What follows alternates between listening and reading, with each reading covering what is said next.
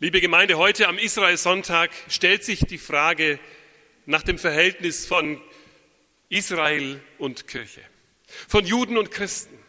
Wie stehen wir zueinander? Wie gehen wir miteinander um? Gerade für uns in unserem Land ist das keine leichte Sache, sich diesen Fragen immer neu zu stellen und immer aufs Neue darüber nachzudenken. Auch in der Kirche fragen wir uns, wie reden wir richtig und angemessen von Israel geben wir durch unsere Worte Anlass, dass mit Menschen schlecht umgegangen wird? Wir können nicht sagen, die Zeit Israels ist vorbei. Die Gnade Gottes ist nun nicht mehr mit ihnen, sondern mit uns. Gott bleibt in seiner Liebe treu, auch wenn Menschen ihm nicht folgen, wenn sie seine Wege nicht erkennen. Sein Volk Israel hat seine ganz besonderen Versprechen. Das muss alle anderen Völker nicht beunruhigen. Im Gegenteil, weil Gott zu seinen Versprechen steht, darum können auch wir ihm froh und befreit folgen. Israel ist das Heil Gottes zugesagt. Und solange Menschen aus Gottes Volk das Heil noch suchen und nicht gefunden haben, so lange ist Gottes Heil immer noch auf dem Weg zu ihnen hin. Hören wir dazu Heilsworte aus dem Propheten Jesaja unserem heutigen Predigtabschnitt. Jesaja 62, 6 bis 12. O Jerusalem, ich habe Wächter über deine Mauern bestellt, die den ganzen Tag und die ganze Nacht nicht mehr schweigen sollen, die ihr den Herrn erinnert sollt, ohne euch Ruhe zu gönnen. Lasst ihm keine Ruhe, bis er Jerusalem wieder aufrichte und es setze zum Lobpreis auf Erden. Der Herr hat geschworen bei seiner Rechten und bei seinem starken Arm, ich will dein Getreide nicht mehr deinen Feinden zu essen geben, noch deinen Wein, mit dem du so viel Arbeit hattest, die Fremden trinken lassen, sondern die es einsammeln, sollen es auch essen und den Herrn rühmen, und die ihn einbringen, sollen ihn trinken in den Vorhöfen meines Heiligtums. Geht ein, geht ein durch die Tore, bereitet dem Volk den Weg, machet Bahn, machet Bahn, räumt die Steine weg, richtet ein Zeichen auf für die Völker. Siehe, der Herr lässt es hören bis an die Enden der Erde, sagt der Tochter Zion, siehe, dein Heil kommt. Siehe, was er gewann, ist bei ihm, und was er sich erwarb, geht vor ihm her. Man wird sie nennen heiliges Volk, Erlöste des Herrn. Und dich wird man nennen gesuchte und nicht mehr verlassene Stadt.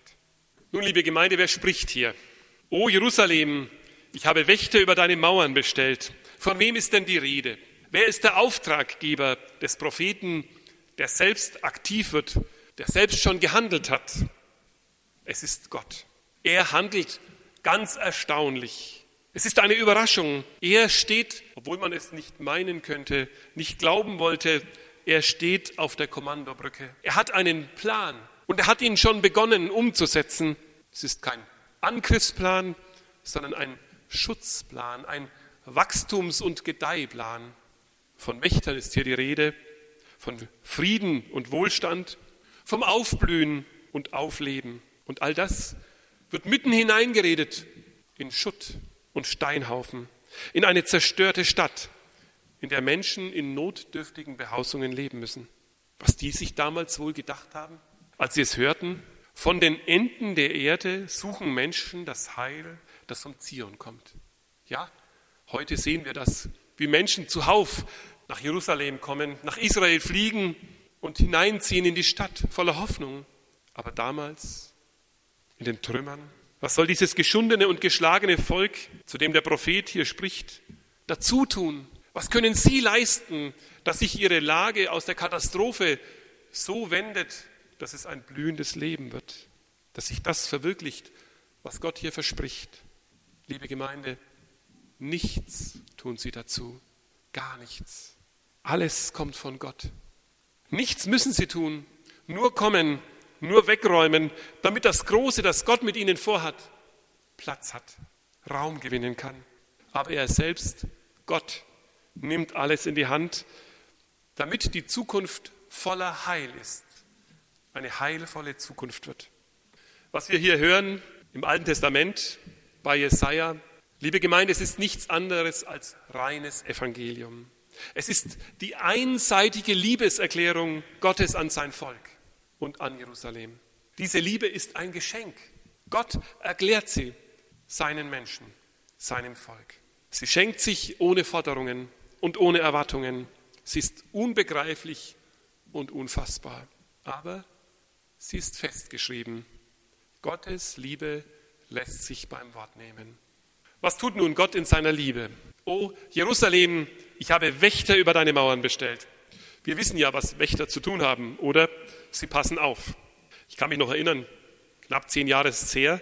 Damals war ich mit einer Reisegruppe in Tansania und vor dem Gästehaus, in dem wir waren, oder vor dem Haus, das provisorisch zum Gästehaus gemacht wurde, da saß außen ein Wächter. Die Damen, die mit in der Reisegruppe waren, die sind so einmal am Abend, als wir eigentlich schon drinnen waren, noch mal raus und sind ganz erschrocken vor dem Wächter. Da saß ein Krieger mit Speer und Pfeil und Bogen.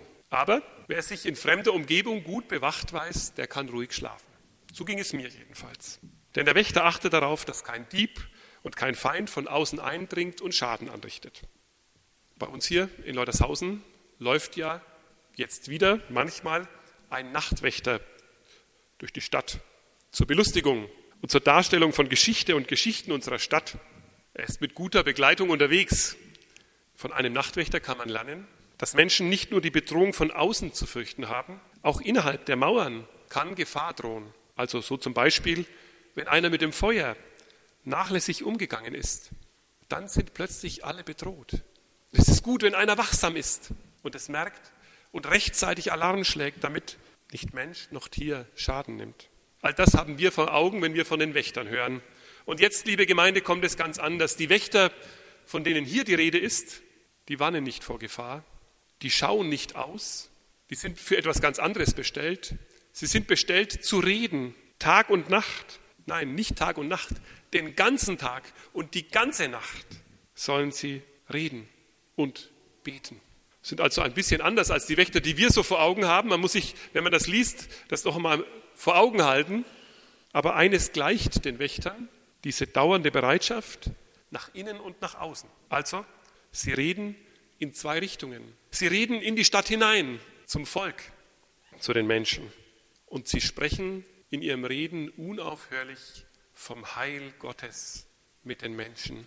Und zugleich sprechen sie zu Gott. Sie erinnern Gott an seine Versprechen der Liebe. Wachet und betet. So sagt es doch Jesus auch, oder?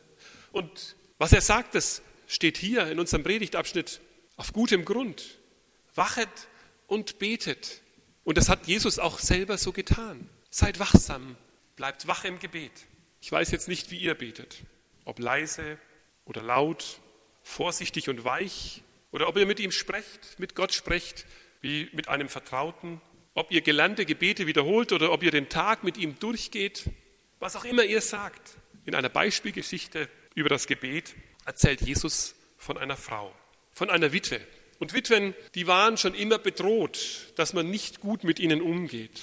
Da erzählt er also diese Beispielgeschichte von einer Witwe, die Unrecht erfährt und deswegen vor Gericht geht.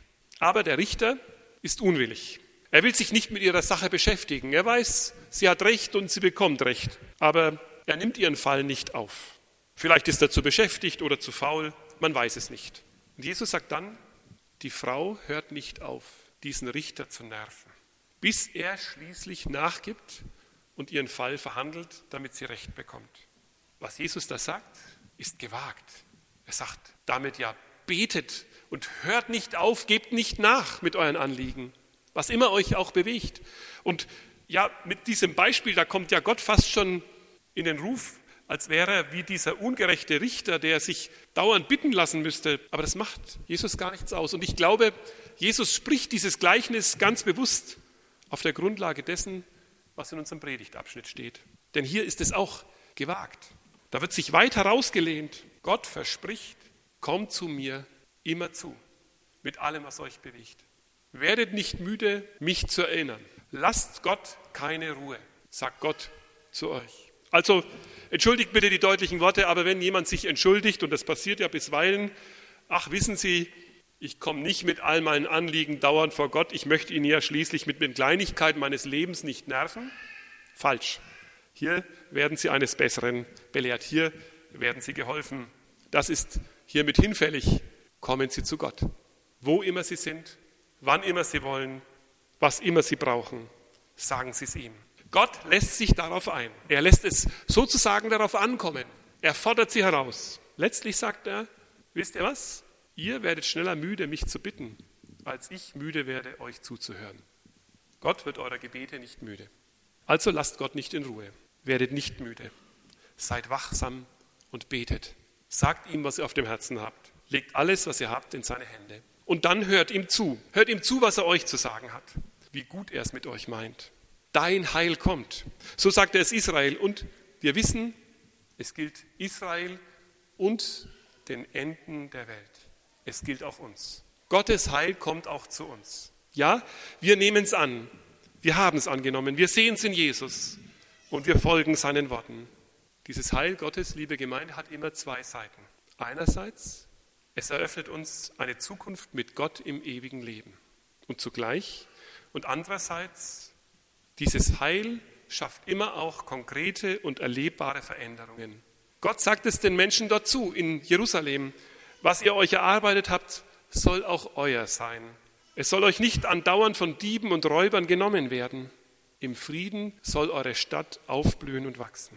Ich weiß nicht, ob Sie das noch im inneren Ohr haben, was vorhin in der Lesung zu hören war, als Jesus in den Tempel geht und sagt, ihr habt eine Räuberhöhle daraus gemacht zu den Händlern. Liebe Gemeinde, wie ist das mit den Börsen unserer Welt? Wenn dort gewettet wird darauf, auf Nahrungsmittel Geld gesetzt wird, wenn darauf gesetzt wird, dass Menschen hungern müssen in dieser Welt, dass Menschen zwar arbeiten den ganzen Tag lang, aber am Ende des Tages nicht genug zu essen bekommen? Ja, wir wollen nicht, dass unser Geld verloren wird, dass unser Geld seinen Wert verliert. Aber, liebe Gemeinde, wir wollen auch nicht, dass der Wert unseres Geldes auf Unrecht beruht, auf solchem schrecklichen Unrecht. Lieber teilen wir es mit denen, die nichts haben, denn das ist Gottes Heil für diese Welt, dass wir in seine Gegenwart kommen und dass wir daraus befreit werden, befreit werden auch zu teilen dass Menschen das bekommen, wofür sie arbeiten und leben können. Das, was Gott hier seinem Volk in Jerusalem zuspricht, ihr sollt im Frieden aufwachsen und aufblühen, das gilt letztlich der ganzen Welt. Ja, es begeistert mich eigentlich. Wir haben eine großartige Chance, dass so ein Wort Wahrheit werden kann, dass aus Trümmerhaufen des Krieges ein blühendes Land entsteht, dass Menschen im Frieden zum Wohlstand kommen, Dafür sind wir doch Zeugen. Dafür haben wir Augenzeugen, die es bestätigen können, wie unser Land ausgesehen hat nach dem Krieg. Und was für ein Wandel war das? Was für ein Geschenk, dass aus Steinhaufen der Kriegszerstörung ein blühendes und reiches Land werden kann. Vergessen wir dabei bitte nicht, und manchmal hat man ja den Eindruck, es gerät zu leicht in Vergessenheit. Der Wohlstand, der uns geschenkt ist, ist nur eine Seite von den Heilsversprechen des Friedens Gottes.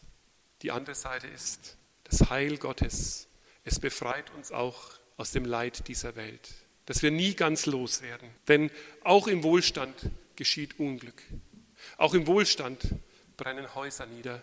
Auch wenn wir keine Nachtwächter haben und brauchen, erleben wir Not und Unheil. Unfälle erleben wir Krankheit und Tod.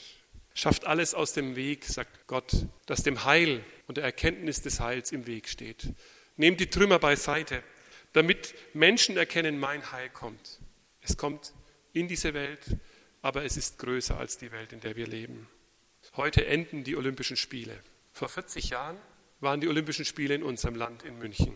Damals geschah ein schreckliches Attentat auf die Sportler von Israel. Sie kamen ums Leben. Sie wurden nicht gerettet.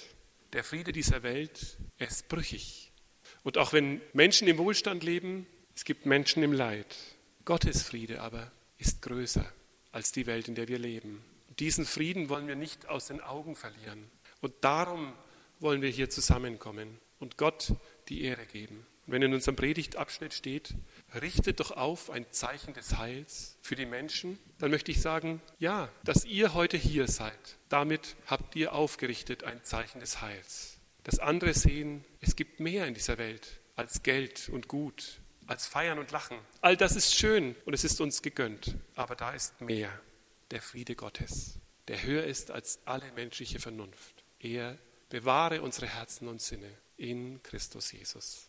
Amen. Ich möchte Sie bitten, jetzt für einen Moment stille zu sein und ich schließe die Stille mit einem Gebet ab. Dein Heil, Herr, ist so viel größer, als wir es verstehen.